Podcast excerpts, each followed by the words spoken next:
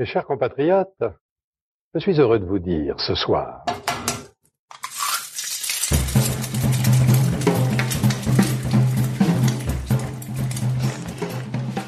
Bonjour et bienvenue dans À Poil, le podcast qui m'a nu les chefs. Je suis Julie Gerbet, l'hôte de ce podcast, et aujourd'hui j'ai la joie de vous présenter un épisode autour d'Anne-Sophie Pic. Il a été réalisé grâce à San Pellegrino Young Chef. La chef est présidente du jury de ce grand concours de cuisine internationale et mentor du vainqueur de sélection régionale pour le préparer à la finale mondiale. Ce concours destiné aux cuisiniers de moins de 30 ans, chefs, seconde cuisine ou chefs de partie du monde entier place la jeunesse, le message personnel et la créativité au centre du travail des candidats. Nous avons enregistré cet entretien le 9 octobre dernier à l'Institut Le Cordon Bleu Paris pendant que les candidats de la région Europe Nord-Ouest concouraient pour la première phase des sélections.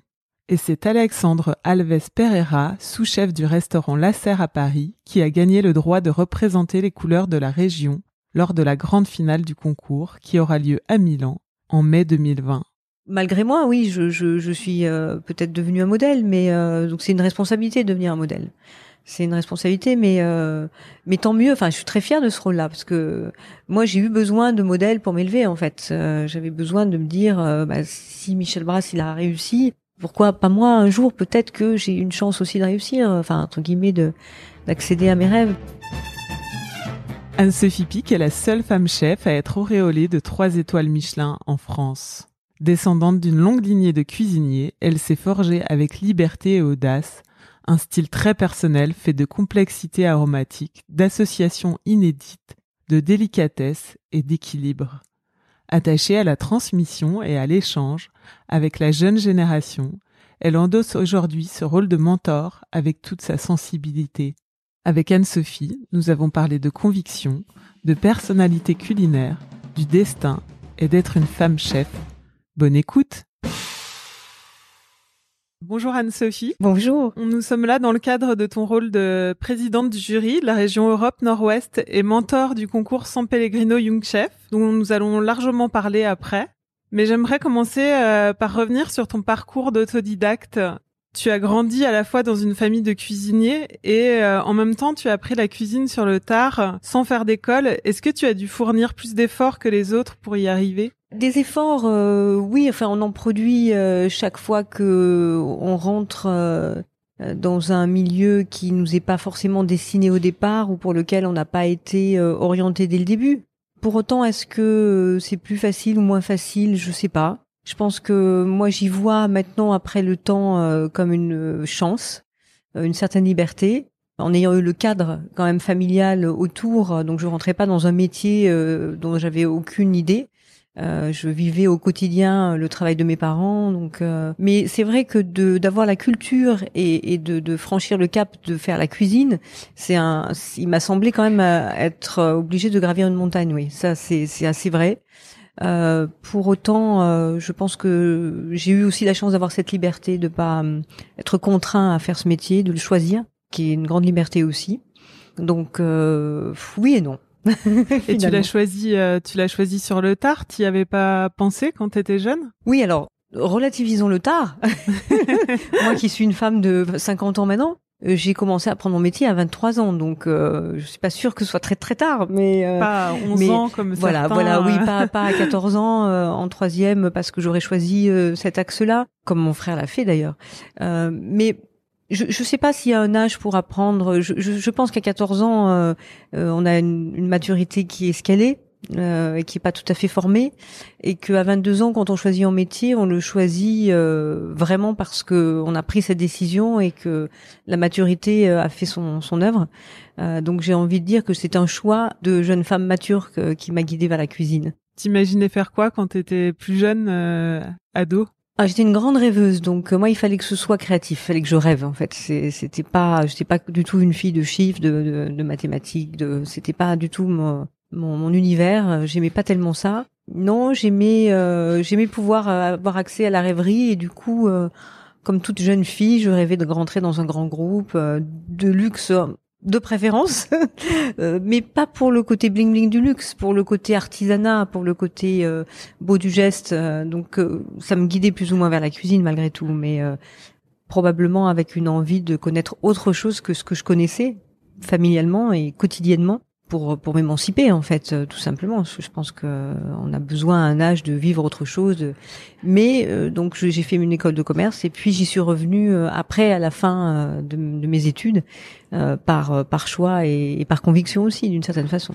Et qu'est-ce qui t'a révélé à la cuisine? Alors je pense que hum, c'est une prise de conscience et souvent grâce aux autres qu'on se révèle à soi-même. Euh, c'est la des discussions que j'avais avec mon maître de stage à l'époque, euh, qui était directeur export de, de Moitié-Chandon en l'occurrence, et euh, et c'est vrai que euh, à ce moment-là, euh, il me parlait de ma maison en me disant mais est-ce que finalement c'est pas quelque chose qui vous tenterait de revenir dans votre maison, d'apporter quelque chose à votre père, d'aller plus loin dans, dans le travail qu'il a fait? Et, et ça, ça, ça mûrit petit à petit en moi. Et puis je, je pense que dans le regard des autres, j'ai compris le, le miracle entre guillemets, la magie de la cuisine. Euh, quand on est dans un lieu au quotidien, on se rend plus compte de, de, ce que ça peut amener aux autres. Et je crois que c'est pour ça que je suis revenue en cuisine. En fait, c'est parce que j'ai vu dans le regard des autres que, ce que ça leur amenait en fait, l'émotion qu'ils en avaient. Et je me suis dit bah peut-être que moi il faut que j'apprenne à, à connaître le métier de, de mes parents. Et puis euh, j'avais envie d'y retourner, mais que pour faire la cuisine. Hein. C'était pas pour faire autre chose. Hein. C'était euh, pas du tout pour appliquer euh, ce que j'avais appris en école de commerce. Enfin même si ça m'a servi bien sûr, mais c'était vraiment rentrer en cuisine, apprendre la cuisine aux côtés de mon père. Et comment s'est passé le côté apprentissage technique à la cuisine T'es arrivé commis t'as, Oui, complètement. J'avais d'ailleurs un salaire de commise. Hein, euh, complètement. Mon père m'a dit tu rentreras commise euh, parce que c'est comme ça. Euh, et euh, j'ai pas de problème. Donc oui, j'étais commise et en fait j'étais apprenti patron. Alors ça c'est c'est c'est c'est c'est une période noire de ma vie entre guillemets. Heureusement que j'avais des satisfactions quand même d'apprendre, d'évoluer, de me sentir épanouie dans, dans ce que j'apprenais. Euh, mais c'est un, un moment assez difficile pour moi parce que c'est un moment où on doit exercer euh, son, son art de la critique entre guillemets et d'être critique envers soi-même et aussi envers l'entreprise et, et voir comment on peut améliorer les choses et en même temps on apprend donc c'est c'est, très déstabilisant c'est euh, c'est très difficile en fait parce que on, s'auto-censure on veut pas faire d'erreurs on veut on veut être apprécié et en même temps donc c'est c'est très c'était dans ma tête c'était très très difficile cette période là euh, mais après, bon, euh, petit à petit, euh, mon mari souvent passait en cuisine à ce moment-là, il me disait mais euh, tu me vois même pas passer tellement t'es absorbé parce que tu apprends. J'ai toujours eu la, la, sensation que la cuisine c'était un grand moment de concentration en fait. C'était euh, concentration pour comprendre. Puis la cuisine se comprend aussi. Il y a, il y a le moment de l'apprentissage où on fait les choses machinalement parce qu'on nous dit de les faire. Et puis il y a le moment où on s'approprie les choses. Et ça c'est un moment merveilleux. Ça c'est dans les années 2000 euh, où là vraiment on comprend la cuisine et on, comprend l'alchimie. Et là c'est c'est toute une autre toute autre histoire. Tu as passé plusieurs années à, avant de pouvoir euh, justement prendre du recul et, et euh, avoir cette formation euh, technique, enfin ces bases techniques. Alors je, je, me suis tout de suite mis dans la rêverie de la cuisine, dans la création de la cuisine. Donc comment j'associe? Parce que c'était quelque chose qui me semblait pour moi une grande évidence. Et du coup, ça a été ma trame de départ. Et au fur et à mesure que ma technique s'est améliorée, ma cuisine s'est améliorée. Mais j'ai toujours pensé la cuisine en tant que association de saveurs, goût qui se révèle par un autre. Et finalement, à ce moment-là, c'était pas tellement euh, l'histoire euh, de la cuisine réellement. C'était euh, plus la technique, la cuisson. les sauces étaient merveilleuses mais très riches. donc il y avait peu de place à la fraîcheur, à, à, la gradation de goût, à la nuance. Euh, à ce moment-là, même si mon père faisait un travail terre-mère magnifique, que, que je reprends aujourd'hui. D'ailleurs, je retravaille ce côté terre-mère, mais un plus plus moderne que ce qu'il était à l'époque, parce que le temps a avancé. Mais euh, lui-même était une grande modernité. Hein, quand il faisait un rouget, un dami de rouget et foie gras avec euh, euh, donc dans son restaurant, c'était juste sublime. non, je crois qu'il faut être en phase avec son époque aussi. Il faut faut comprendre voilà comprendre la cuisine, avancer, être vraiment à l'écoute du moment, du, du, temps présent. Euh, se projeter, on nous demande aujourd'hui tout le temps se projeter. Alors oui, il faut, faut imaginer le futur, bien sûr, mais euh, finalement, est-ce que le futur, c'est pas juste euh, les fondations du, du, présent, mais un peu plus accentuées En fait, c'est ça le, le futur. Il faut pas chercher. les révolutions se font pas finalement aussi aussi brutalement qu'on peut imaginer.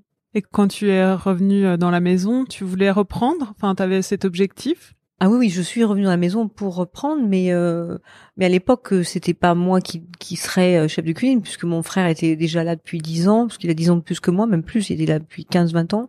Et moi, je suis arrivée, voilà, à ce moment-là. Donc, non, mais après, les choses se sont faites petit à petit. Enfin, c'est le, c'est le destin. Moi, je pense qu'on peut pas forcer le destin, et en même temps, je, je pense que le destin existe. C'est-à-dire que on n'a que très peu de prise sur son destin, finalement. Et ton frère donc a finalement décidé de, de partir et c'est là que tu as pu prendre la place euh, que tu as aujourd'hui? Oui, bien sûr, mais j'étais très déprimée quand j'ai vu la perspective du départ de mon frère parce que c'était pas quelque chose que j'avais envisagé en rentrant, c'était pas lui ou moi, c'était pas du tout dans cette perspective que je rentrais. Euh, mais les choses ont fait qu'à ce moment-là de notre vie, euh, il a, on a dû se séparer.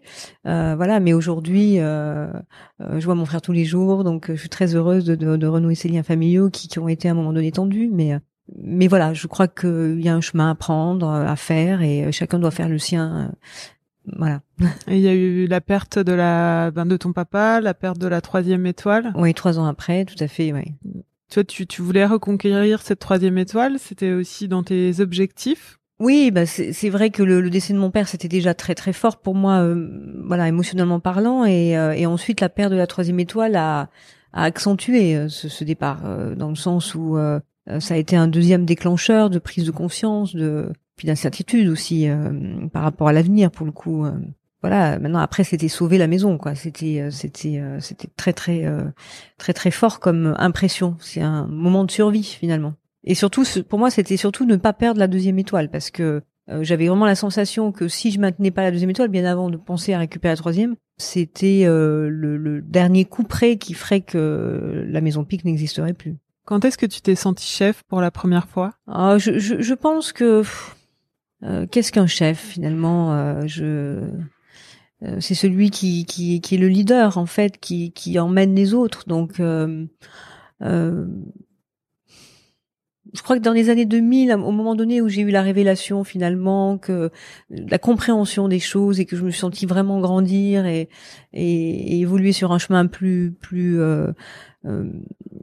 moins tortueux, on va dire. Euh, à ce moment-là, j'ai pris confiance en moi. En fait, on devient chef quand on sait qu'on peut amener quelque chose aux autres. Donc, quand je sens que j'ai une connaissance, que, que je peux la transmettre, que j'ai compris quelques petites choses, euh, voilà, c'est à ce moment-là qu'on peut on peut se qualifier de chef. Mais euh, le mot chef, il, est, brutal aussi par moment. Hein, donc, euh, voilà, je passeur, passeuse, enfin, je sais pas on peut. Après, c'est comme ça. Les brigades sont constituées comme ça, donc il faut aussi respecter ça parce que ça permet de d'avancer aussi. Donc, euh, j'ai été longtemps euh, contre le fait euh, des demi-chefs, des chefs, des, enfin des demi-chefs, c'est terrible quand on y pense, mais bon, c'est comme ça. C'est ça parle à tout le monde. C'est un c'est un langage. Mais pour être chef, il faut oui, faut faut, faut avoir une conviction, enfin avoir des convictions. Aujourd'hui, est-ce que tu te sens plus chef, cuisinière, restauratrice? Même si j'aime pas trop ce mot cuisinière, mais... Ouais, cuisinière, c'est difficile aussi. C'est un mot que j'utilisais beaucoup plus jeune, mais je sais pas si c'est le bon mot. Mais euh, je me sens femme chef. J'aime revendiquer le fait que je suis une femme dans une cuisine. Pour moi, c'est euh, ça fait ouais, c'est vrai, ça, ça fait 25 ans que je me bats pour avoir ce statut-là en fait. Parce que pendant 25 ans, je me suis dit, il faut que tu sois chef mais pas une femme chef. et maintenant, je trouve que c'est magnifique de dire qu'on est une femme chef. Euh, c'est euh, voilà. Après, euh, il faut pas véhiculer les travers que ça pourrait euh, représenter, c'est-à-dire que euh, on peut pas rentrer dans la catégorie des chefs en général. non, je pense qu'on est aussi, on peut se mélanger, être complémentaires, être ensemble. Enfin voilà, c'est pas clivant. Mais en tout cas, tu as des responsabilités. Tu sens que tu as des responsabilités d'être une femme chef de l'avoir été à une époque où il y en avait moins? Oui, il y en avait déjà. De toute façon, la première, c'était la mère Brasier. Donc, euh, on appelait ça, on appelait euh, les chefs de l'époque euh, femmes les mères. Donc, le mot peut évoluer aussi et doit correspondre à la période dans laquelle on, vit. mais et mon arrière-grand-mère était une femme en cuisine aussi. Hein, faut pas l'oublier. Au départ, c'est quand même une femme autodidacte qui a généré quand même la dynastie. Donc, c'est pas rien aussi. Pour moi, ça représente beaucoup dès qu'on a quelque chose à transmettre, en fait, on peut euh, acquérir ce statut. Et le fait de s'appeler Pic, c'est un atout, un inconvénient en cuisine, quand on cuisine? Oh, je, je, suis, je suis fière de porter le nom que je porte parce que pas par rapport à moi, euh, par rapport à ce qui a existé avant, euh, par rapport à cette femme merveilleuse qui était mon arrière-grand-mère, qui a eu quand même des idées de génie quand elle était mariée donc euh, à l'auberge du Pin en Ardèche, euh, il y avait dix fermes qui leur appartenaient. L'auberge du Pin était celle où ils vivaient, euh, donc il y avait des, jardins clous. Ils étaient quand même, ils vivaient de, de leur terre et une belle ferme aussi. Et, c'est vrai qu'elle a construit une école pour que les les filles et, les, fils des paysans n'aient pas parcours des kilomètres pour s'instruire. Donc il y avait quand même dans cette cette personnalité là, cette femme là, quelque chose d'une grande humanité. Donc oui, je, je suis fière de porter ça. Est-ce que c'était difficile au début d'être, euh, enfin, d'avoir ce nom? Est-ce que tu sentais une pression sur tes épaules? Oui, bah c'est au, tout début de ma carrière, c'était très handicapant dans le sens où euh, j'avais la sensation que je, pouvais mal faire et que de mal faire, ça pouvait nuire à la réputation de ma famille. Donc euh, c'est sûr que c'est très inhibiteur de, de, de, de se dire est-ce que je fais bien, est-ce que je suis en phase avec, euh, est-ce que je suis légitime, est-ce que oui c'est beaucoup beaucoup de questionnements. Mais euh, mais c'est normal tout ça. Je pense que il faut en passer par là. C'est c'est c'est la souffrance aussi qui crée à un moment donné une certaine certain épanouissement et une certaine confiance en soi. Et c'est vrai qu'il y a eu déjà avant toi deux générations de chefs trois étoiles. Toi, tu es la troisième génération. Est-ce que ça, le talent, ça se transmet? L'expérience et le talent ne se transmettent pas. ça, j'en suis persuadée. Euh, et, je crois qu'il faut faire son propre chemin et, et, avoir ses propres échecs, ses succès, ses échecs. Donc euh, non, ça, ça, ça se transmet pas. Après, je crois en l'atavisme euh, parce qu'il y a quand même quelque chose qui fait que dans la famille, on aime cuisiner.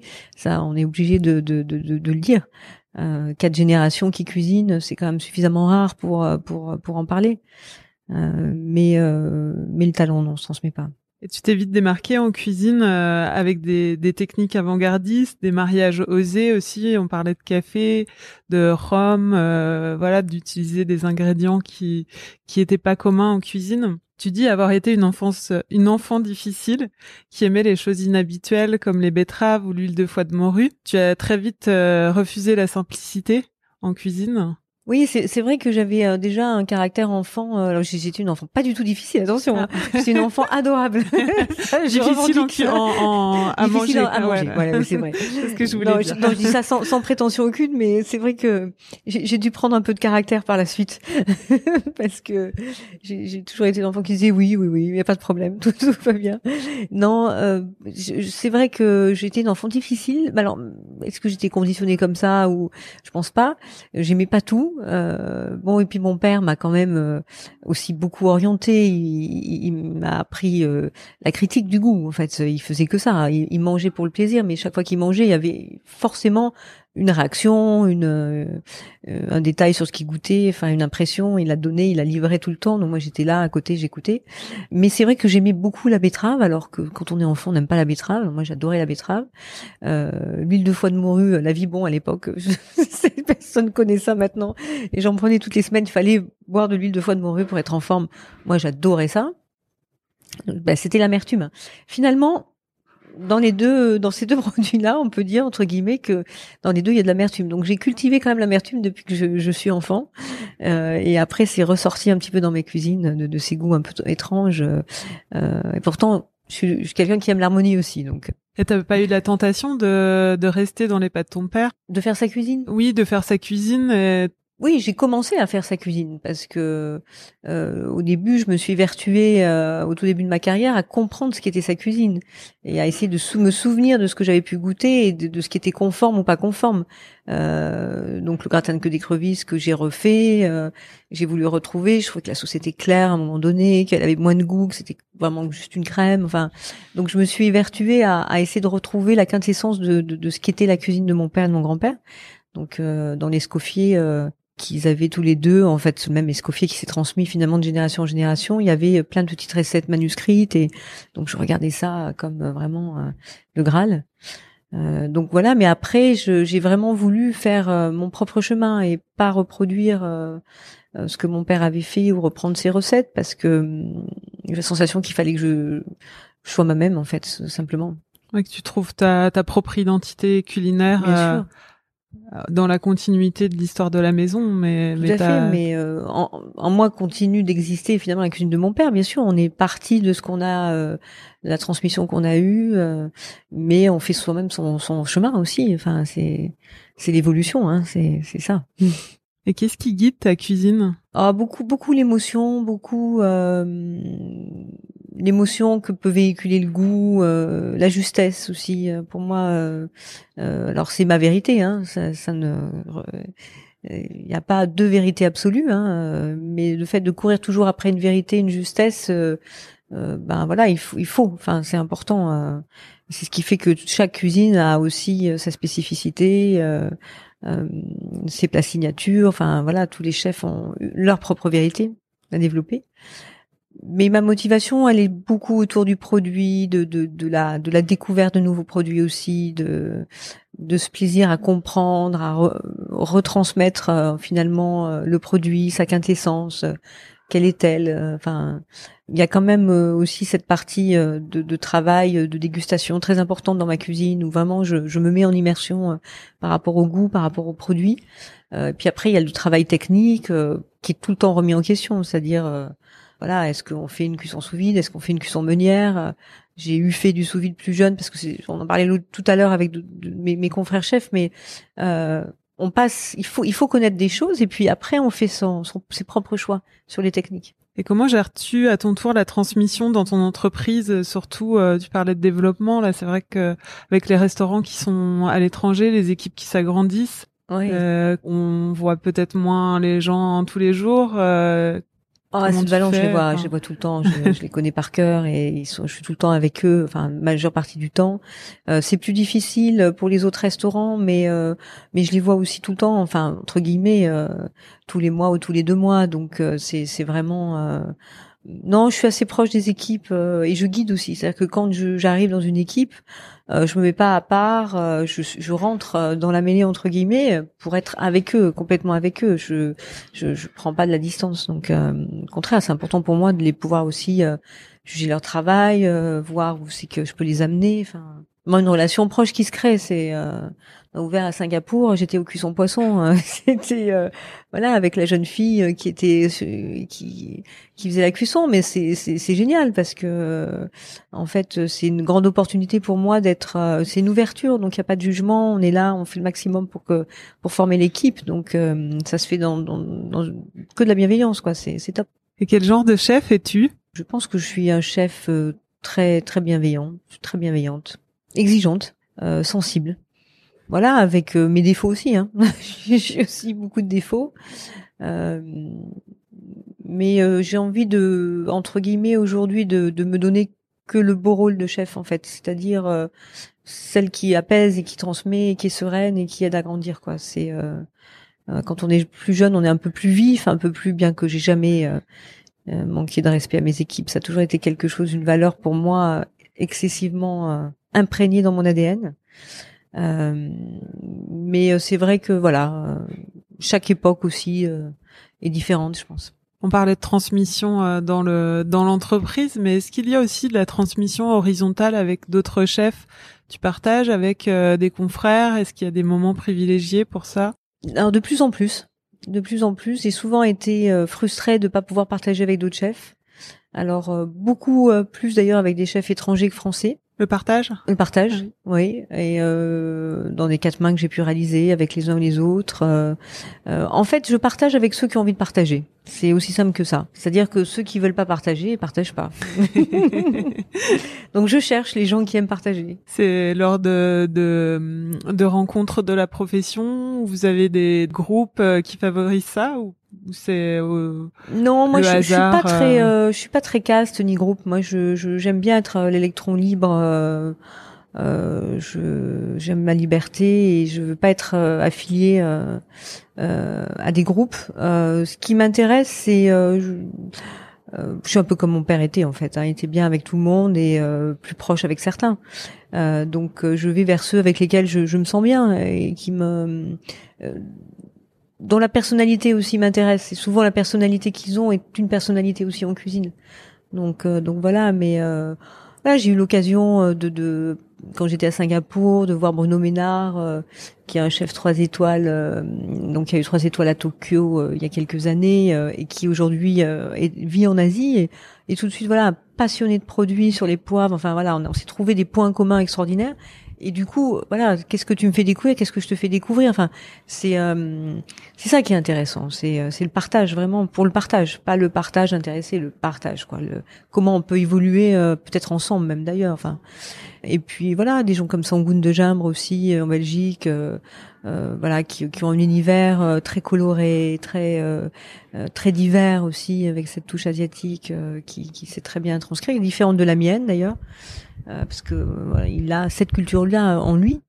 mais c'est ça qui est intéressant. C'est vraiment les échanges. Mais il y a des chefs fascinants hein, partout en France et dans le monde qui demandent qu'à partager. Il faut juste les trouver et puis peut-être oser aussi aller les voir et leur dire qu'on veut partager. Le fait de d'ouvrir des restaurants à l'étranger, ça favorise cette euh, cette transmission et cette ouverture? Oui, il y a une communauté quand même. Euh, par contre, dans ce cas-là, qui se crée autour euh, d'une ouverture, un nouveau chef qui arrive dans un pays. moi, je me souviens quand je, suis arrivée en Angleterre, il y avait quand même une communauté bienveillante. On souhaite la bienvenue. on te souhaite la bienvenue parce que tu arrives voilà, aux États-Unis, bon, j'avais failli ouvrir il y a quelques années, et c'est vrai qu'à l'époque, euh, Thomas Keller, tout de suite, s'était empressé de me dire, mais si tu veux, on fait un dîner ensemble pour te présenter. Enfin, pourquoi faire ça, quoi? Quel intérêt ils ont à faire ça? C'est naturel pour eux, c'est, euh, c'est vraiment de la pure bienveillance. Donc euh, voilà, il y a des chefs comme ça qui sont quand même on va dire, euh, assez magique pour moi par leur générosité. Je pense que c'est comme ça qu'il faut être en fait. Oui, le chef aujourd'hui est moins dans sa tour d'ivoire à, à, garder secrètement euh, ses recettes. Et... Mais quel intérêt de non si on transmet pas, ça veut dire que son savoir meurt avec soi, donc c'est terrible, c'est horrible. Ça veut dire que tout le travail d'une vie euh, s'efface quoi. Donc euh, transmettre, c'est quelque part continuer d'exister au travers des autres. Donc enfin, voilà, c'est après quand on comprend ça, je pense qu'on comprend beaucoup de choses. Alors j'ai une tradition dans ce podcast, je fais une interview dans l'interview que j'appelle l'aller-retour et il faut répondre du tac au tac. Ton âge? 50 ans. C'est facile. C'est facile. Ton signe astrologique. Cancer. Ton plat signature. Alors j'aime pas dire celui-ci parce que mais bon le berlingot. c'est les autres qui l'ont choisi. Oui, c'est un peu ça. Ton plat préféré? J'aime tout. Comment choisir? C'est terriblement difficile. En fait, à chaque saison, j'ai peut-être mes plats préférés. Alors peut-être euh, en ce moment, printemps, ça va être l'asperge. Ah. Euh, en ce moment, euh, ah bah ça va être le gibier. Je, je, suis, je suis folle de gibier. J'adore ça, que ce soit la grosse, que ce soit le chevreuil. Le chef que tu admires le plus? Le chef que j'admire le plus, mon père. Ton ingrédient préféré? C'est dur aussi. Hein. C'est une question difficile pour moi. Bah, j'ai envie de j'ai envie de dire le thé parce que parce que je suis complètement euh, aficionados du thé. Je j'aime voilà tout dans le thé et c'est un booster pour moi. J'ai du thé juste à côté de moi. Ton ingrédient détesté? J'en ai pas. Ton ustensile fétiche? Mon ustensile fétiche. Euh... Ça a longtemps été une cuillère parce que je me suis aperçue que quand je suis rentrée dans la cuisine, euh, euh finalement, tout le monde ne goûtait pas. Et je pense que tout le monde à tous les échelons doit, doit goûter en cuisine. Donc on a nos, petites cuillères en inox qu'on lave plusieurs fois dans la, voilà, qu'on jette au fur et à mesure et qu'on passe, à enfin on les jette pas, hein, on les lave au fur et à mesure, mais mais voilà, j'apprends à tout le monde à goûter en fait, goûter ça. Alors pour moi c'est un ustensile important en cuisine, mais mon couteau japonais. Ton dernier meilleur repas? Oh, Le poulet du dimanche, du dimanche dernier. c'est toi qui l'as cuisiné? C'est ma mère. Ah. Le resto que tu aurais aimé ouvrir? Ben, j'ai pas fini d'ouvrir des restaurants, donc euh, peut-être qu'il va arriver le... le prochain. Le meilleur compliment qu'on t'ait fait? Euh... bah, Quand on me dit que que ma cuisine est bonne, en fait, que les gens qu'on se régale, enfin, ouais, c'est sûrement un des plus beaux compliments qu'on puisse me faire sur mon travail. Et la pire critique? Bah, La pire critique, pour moi, ce serait une critique injuste. Donc euh, n'importe quelle critique qui serait injuste, pour moi, ce serait la pire. Donc nous enregistrons de l'Institut euh, Cordon Bleu à Paris, où se tient donc en ce moment même la finale régionale du concours San Pellegrino Young Chef. Donc pour rappel, ce concours est à destination des jeunes talents de moins de 30 ans, chefs ou seconde cuisine, entend mettre en avant les compétences techniques, la créativité, mais aussi le message personnel de chacun. Alors ce n'est pas la première fois que tu acceptes d'être mentor. Comment abordes-tu ce rôle? Bah en fait, j'ai l'impression d'être mentor un peu dans dans, dans tous mes restaurants quelque part où, où, je ne, enfin où je suis d'ailleurs. Euh, alors au quotidien plus à Valence bien sûr, mais dans les autres restaurants aussi. Euh, quelque part, quand on est chef, on est naturellement mentor. Euh, mais pour l'occasion, euh, pour ce concours, euh, je me pose pas tant de tant de questions en fait parce que je pense que le candidat idéal va se révéler à moi aujourd'hui et que tout va tout va glisser en fait, tout va se faire le mieux possible. En tout cas, c'est mon intention. Donc je mets pas mets pas de contraintes ni de, de blocage sur quoi que ce soit. Par contre, je vais, c'est vrai, peut-être étudier un peu plus la personnalité du candidat que je ne l'aurais fait si je si j'allais pas être son mentor, probablement. Parce que j'ai envie euh, de travailler avec quelqu'un euh, qui va me toucher aujourd'hui. Et euh, est-ce que tu as l'impression d'avoir un rôle de modèle, de guide spirituel de façon générale par rapport à ton statut de, de chef trois étoiles? Moi, moi j'ai eu des guides spirituels, oui, bien sûr. Alors mon père en premier, et puis j'avais deux modèles. Bon, je, redis souvent, mais c'est Nadia Santini et Michel Brass, parce que pour moi, et puis Monsieur Paul Bocuse aussi, bien sûr, mais euh, pour moi, c'était vraiment alors Michel Brass à cause du fait que c'est un, autodidacte qui quand même qu'il a révolutionné d'une certaine façon la, cuisine française, euh, et puis Nadia Santini euh, parce que c'était la une des premières femmes chefs à obtenir trois étoiles, donc le modèle absolu pour moi. Une femme d'un grand charisme, de grande humanité, donc pour moi c'était le modèle par excellence de ce qu'il fallait être quand on était une femme en cuisine. Et toi, tu as l'impression de servir de modèle aux autres femmes?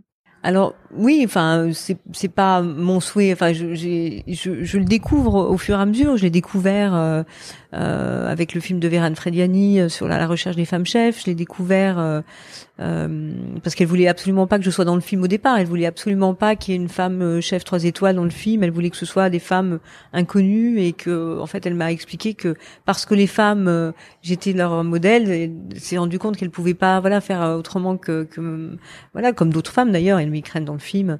Donc c'était un peu par obligation qu'elle a mis des chefs un peu plus reconnus à ce moment-là. Euh, mais donc malgré moi, oui, je, je, je suis euh, peut-être devenue un modèle, mais euh, donc c'est une responsabilité de devenir un modèle.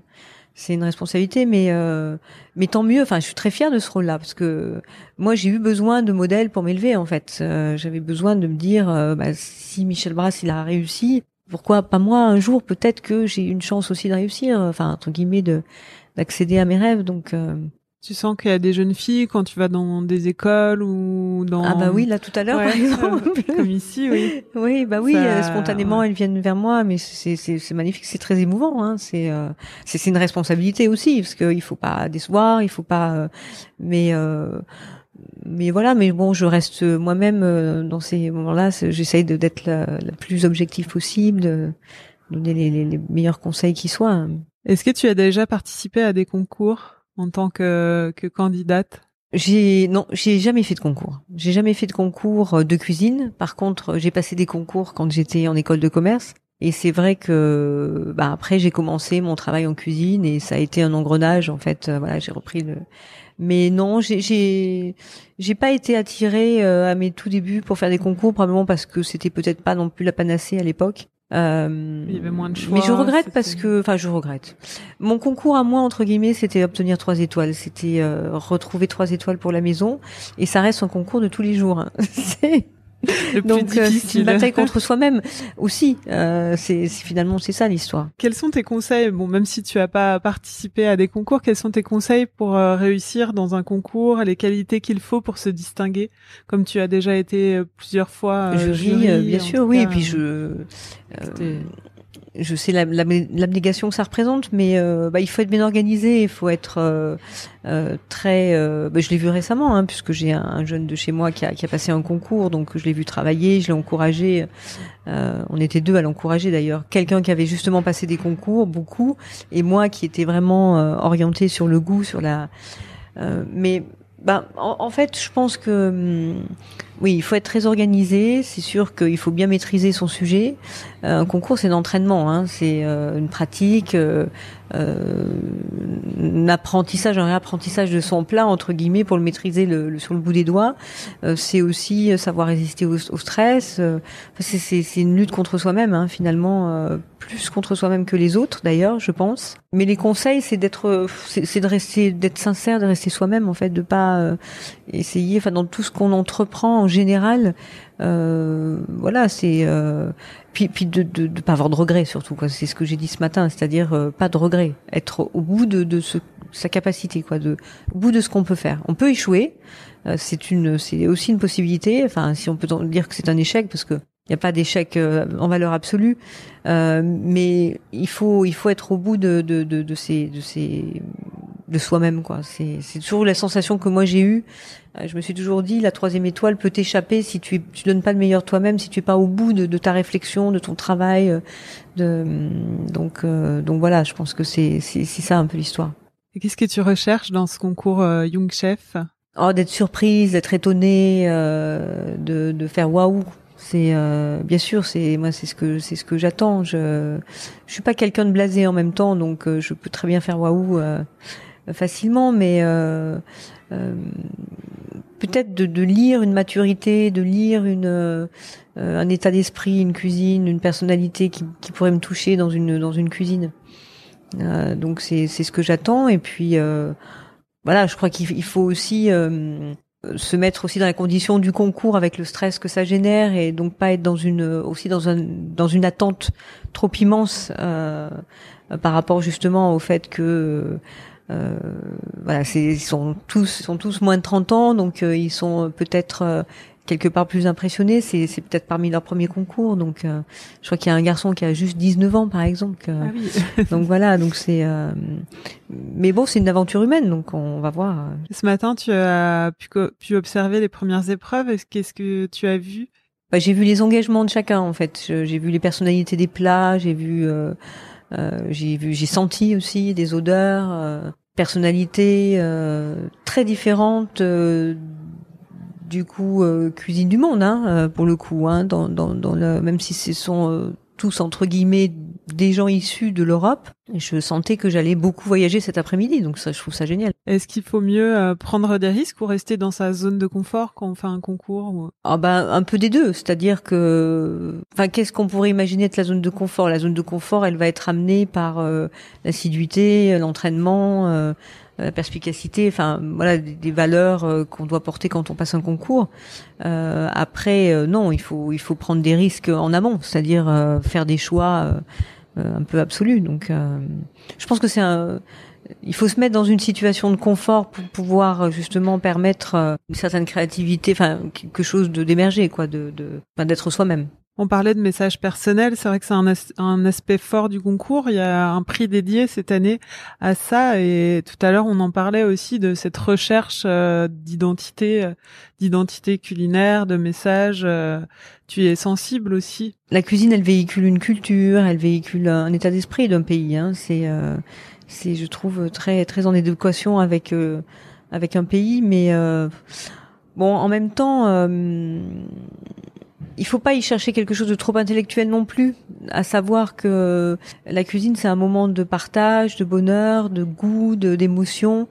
Euh, donc il faut aussi pouvoir. Euh, c'est toujours compliqué en fait de juger un message et de juger la personnalité parce qu'on attend de, cette personne-là qui nous emporte très haut, d'autant plus euh, un plat extraordinaire. Donc euh, faut, faut aussi faire attention à, à notre exigence à ce niveau-là, c'est-à-dire que euh, il faut aussi pouvoir juger la technique parce que quelqu'un qui va entrer en compétition, il va falloir que techniquement il, il puisse aussi assurer et maîtriser les choses. Euh, et en même temps, oui, euh, euh être capable de, de nous dire euh, dans quel état d'esprit il est au niveau de sa cuisine et en même temps euh, que l'assiette se démarque. Euh, enfin, il faut qu'on sente ce, message personnel aussi dans dans l'assiette, dans les goûts, dans le que ce soit pas la même assiette que le voisin. Oui, bien, bien sûr. Bah, il faut surtout pas que ça ressemble euh, à ce qu'on voit, enfin, euh, comment dirais-je, à une vision Instagram de, de, de, la cuisine, oui, qui est, qui, qui est magnifique, mais bon, qui est quelquefois un peu confusante. À partir de maintenant, donc ton rôle va, ton rôle de présidente de jury va changer parce que tu vas devenir mentor du vainqueur de la zone Europe Nord-Ouest. Comment vas-tu t'y prendre pour euh, pour coacher le candidat? Est-ce que tu as prévu un accompagnement spécifique? Je, je suis pas, je suis pas tellement inquiète euh, par rapport à ça. J'ai envie aussi de que ce candidat ou cette candidate rentre aussi dans mon univers. Je pense que c'est va être un échange euh, pour l'amener quelque part à découvrir des nouvelles choses sans trahir ce qu'il a fait parce que le but c'est pas de qu'il fasse à la fin ma cuisine il faut alors essayer de comprendre qui il est mais pour ça je pense que j'ai besoin aussi de de le faire rentrer dans mon univers pour pour voir euh, comment il réagit, où elle réagit. Euh, mais je crois que ça va se faire, euh, ça va se faire, euh, ça va se faire naturellement. Donc il y aura un accompagnement technique et un accompagnement mental peut-être aussi. Ou ça fait, enfin, est-ce que c'est quelque chose auquel tu as pensé? Alors oui, je l'accompagnement mental, je pense que il peut être aussi entre guillemets donné par par des personnes qui ont travaillé dans la maison aussi et qui, qui ont déjà passé des concours et qui peuvent euh, le ou la guider, ça c'est sûr. Après, moi, ce qui compte, c'est techniquement et gustativement euh, et euh, euh la cohérence du plat. En fait, euh, c'est là où, où, je vais intervenir, mais c'est au-delà de ça aussi, bien sûr. Il y a, il y a tous les abords un peu plus on va dire métaphysiques autour quoi qui, qui sont qui vont compter aussi mais tout, c'est que euh, cette personne-là soit en, soit en confiance. C'est vraiment la mettre en confiance pour, pour pouvoir après participer euh, à la suite des événements. Et cette année, il y a aussi un award lié au développement durable. C'est un aspect important dans la cuisine aujourd'hui. Ça fait partie de la responsabilité des chefs de s'intéresser à, à, ça, oui. Bah bien sûr, euh, c'est le problème, c'est que la planète, elle n'est pas, comment dirais-je, un infini. Enfin, il y a, y a, des choses qui, dont il faut avoir conscience. Euh, moi, j'ai quand même la sensation, étant issue d'une cuisine familiale entre guillemets, où on était, euh, où il y a eu que des chefs patrons finalement, euh, qu'on a eu quand même très très vite en tête la notion de gaspillage.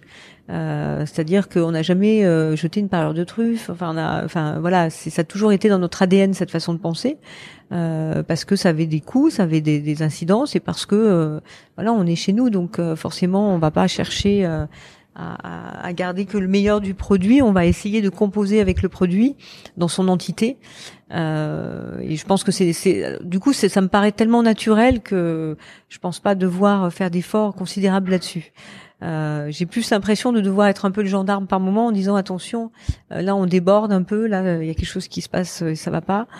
Euh, mais euh, mais voilà, mais c'est sûr qu'il faut prendre conscience de, ça. Et il faut former aussi les plus jeunes. Hein. C'est aussi, dans les foyers. Enfin, euh, je pense que l'école aussi a vraiment un grand rôle à jouer par rapport à ça c'est quelque chose qu'on note euh, aujourd'hui. On, on regarde à ce qu'il y ait une parité, on regarde à ce que l'aspect développement durable soit pris en compte dans une assiette. Oui, bien sûr. Enfin, c'est c'est un ensemble. Un, plat, c'est c'est c'est euh, il y a aussi le respect du producteur qui va nous amener son produit. Enfin, c'est tout un ensemble de choses euh, qu'il faut qu'il faut avoir en tête. Mais je crois qu'il faut aussi sortir des cuisines, c'est-à-dire que euh, alors, on fait beaucoup d'ateliers nous euh, dans, la maison mère où les gens viennent nous nous montrer leurs produits, on déguste ensemble, ils nous expliquent ce qu'il faut aussi avoir l'histoire. Je pense que pour respecter un produit, euh, c'est pas on prend, on jette en fait, c'est on prend et on comprend ce qu'il y a derrière le produit. Euh, et à ce moment-là seulement, on peut respecter le produit parce qu'on sait l'homme qui l'a produit ou la femme qui l'a produit. On sait toute l'histoire qu'il y a derrière. Et je m'attache vraiment de plus en plus à, à faire travailler les équipes aussi dans ce sens-là et, et aussi, on, on, parlait euh, tout à l'heure de, travail horizontal dans une maison, euh, mais c'est aussi le travail entre chaque, service, c'est-à-dire ne plus opposer les services les uns aux autres, travailler euh, tous ensemble. Ça me paraît, ça paraît très simple comme ça quand on le dit, mais c'est pas si évident encore que ça, je trouve, dans le travail de tous les jours. Donc, par exemple, entre la salle et la cuisine. Oui, entre la salle et la cuisine, euh, faire rentrer la mixologie dans le restaurant, euh, alors que pour euh, les sommelleries, longtemps, la mixologie, ça a été un parent pauvre. Enfin, c'est, tout le contraire aujourd'hui. C'est tout comme les mixologues qui doivent s'ouvrir à, aussi au vin. Enfin, c'est, tout des, c'est vraiment une, une force centrifuge quoi qui doit qui doit fonctionner dans une maison. Le, le travail sur le thé, le café aussi. Bien sûr. Bah, tu parlais que tu aimais beaucoup le thé, et c'est vrai que ta, ta sommelière ah, oui, s'intéresse à toutes les boissons finalement. Ah bien sûr, euh, avec Baz Levinson, on fait un travail considérable là-dessus, mais parce que nous-mêmes on est passionnés, donc on veut transmettre cette passion à nos équipes. Mais euh, il y a quelques années, quand on parlait du thé ou du café à un sommelier, euh, bon, c'était vraiment quantité négligeable. Alors qu'aujourd'hui, c'est eux à prendre justement, c'est des terroirs, c'est, il y a aussi une histoire qui est très très très similaire à celle du vin. Donc, donc, donc voilà, il faut, il faut, il ne faut pas exclure en fait. il faut tout inclure, tout doit être incluant et pas excluant. Pour revenir au concours, est-ce que tu as des astuces pour gérer le stress au quotidien? Parce que quand on évolue dans un milieu de haute gastronomie, euh, c'est, euh, j'imagine qu'il y a un côté stressant parfois. Est-ce que tu fais du sport? Est-ce que tu as, Oui, oui, je fais du sport. D'ailleurs, je me suis bloqué le genou. c'est formidable. non, non, mais je, oui. Alors aujourd'hui, c'est vrai que j'ai, j'ai, j'ai, je pense qu'on a tous, tout un chacun besoin d'un exutoire ou de, quelque chose qui nous permettrait euh, de nous retrouver nous-mêmes en fait et, de reprendre de l'énergie. Et c'est vrai que le sport, euh, moi, m'aide beaucoup euh, et le yoga aussi m'aide beaucoup à, reprendre de l'énergie en fait, à se retrouver, à se recentrer. Moi, dis toujours que je suis dans une les entreprises, c'est toujours euh, compliqué parce que c'est toujours une instabilité, une performance, une et, et en fait, euh, c'est pas que je suis contre ça parce qu'on peut pas être contre euh, le fait d'avancer, de, de, de de créer des richesses, mais euh, bien évidemment, on peut pas le faire s'il n'y a pas quelque chose euh, qui nous guide de plus fort que ça. Donc, euh, et moi, j'ai besoin de ce recentrage, cette harmonie perpétuelle qu'il peut y avoir dans ma vie, dans la vie de l'entreprise, dans ceux qui travaillent. Ça, ça me paraît indispensable. Donc, tu fais attention quotidiennement à ça? Ah, quotidiennement, ouais quotidiennement. Tu prends des moments, des. Alors pour moi et pour les autres, hein, euh, quand je dis quotidiennement, c'est que je suis attentif euh, au quotidien de chacun et je suis attentive euh, aussi, oui. non, alors pas quotidiennement. Alors pour le coup, pour moi, non, mais deux fois par semaine en tout cas, oui. Un, équilibre. un équilibre. Et ça donne une force assez considérable. Donc voilà, pour faire un concours aussi, il faut, si on est sportif, si on est, c'est c'est mieux quoi. Ça ça aide énormément. En tant que mentor, tu vas aussi préparer ton candidat. Euh, enfin, est-ce que tu vas préparer ton candidat à l'après concours Parce que euh, je me dis que c'est sans doute comme euh, l'après trois étoiles Michelin. Il faut réussir à, se servir de, de ce prix ou de, de ces étoiles comme un tremplin. Est-ce que tu as des conseils pour faire vivre le prix? Moi, j'ai un rapport par rapport à, la, la, starification entre guillemets qui, qui, qui est très sain. Donc euh, faut prendre, faut prendre. Euh, enfin, pour celui qui va gagner, euh, évidemment, euh, sans Pellegrino Young Chef, ça va être immense en termes de notoriété, en termes déjà de satisfaction personnelle, parce que bataille contre soi, mais aussi c'est une compétition, hein, donc faut pas se mentir, c'est aussi on a on a été euh, on est le meilleur euh, et c'est c'est ce à quoi ils vont vouloir accéder euh, elle ou lui mais mais il faut rester quand même voilà il faut faut considérer que chaque étape compte et que rien n'arrive jamais vraiment. Donc et bien gérer ce succès-là, c'est-à-dire que il faut le prendre comme quelque chose de un booster mais mais euh, mais pas oublier que voilà quand on a euh, moins de 30 ans on a forcément encore beaucoup de choses à apprendre de, de gens à découvrir euh, euh voilà donc il faut faut avoir par rapport à ça beaucoup d'humilité je pense j'ai une autre tradition dans ce podcast c'est que je demande au chef à la fin une recette très facile à faire à la maison comment comment on cuisine comment on fait pour cuisiner à la façon d'Anne-Sophie Pic chez soi? Quelle recette on peut faire? Bon, on peut parler du gratin dauphinois. Alors c'est vraiment le plat traditionnel de la famille. Donc euh, on épluche les pommes de terre, on taille les pommes de terre, on les lave pas bien sûr, on les on les enfin les pommes de terre avant, on les épluche et puis on les on les laisse cuire dans, dans le lait et la crème. Euh, et du coup la fécule va faire qu'il y aura déjà euh, dans, dans cette sauce dans laquelle vont cuire les pommes de terre euh, une, une concentration de goût. ça va se lier légèrement et on va les cuire, allez on va dire aux trois quarts.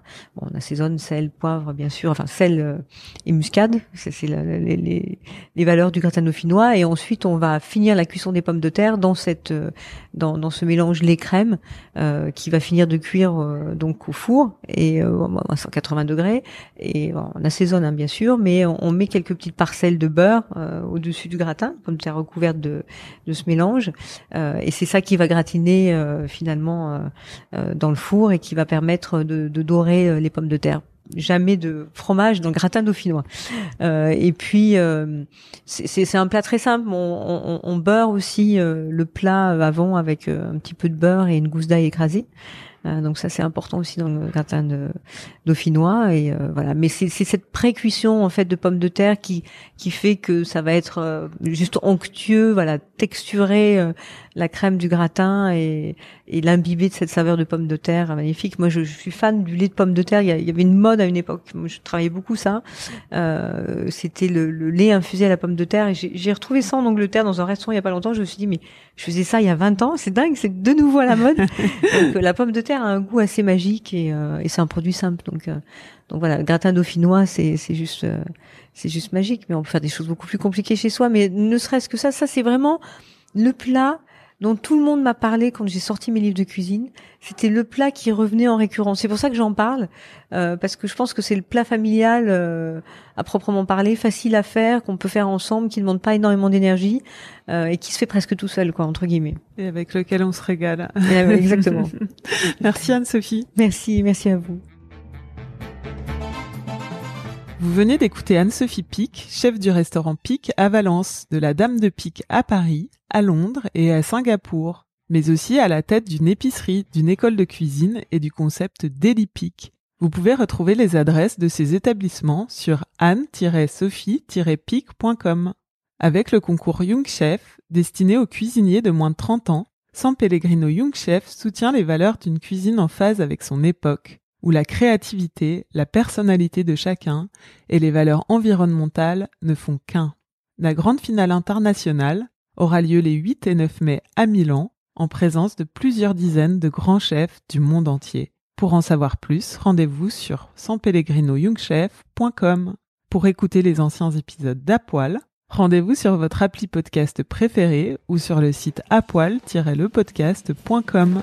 Cet épisode a été réalisé par Laurie Martinez, musique par Santiago Walsh.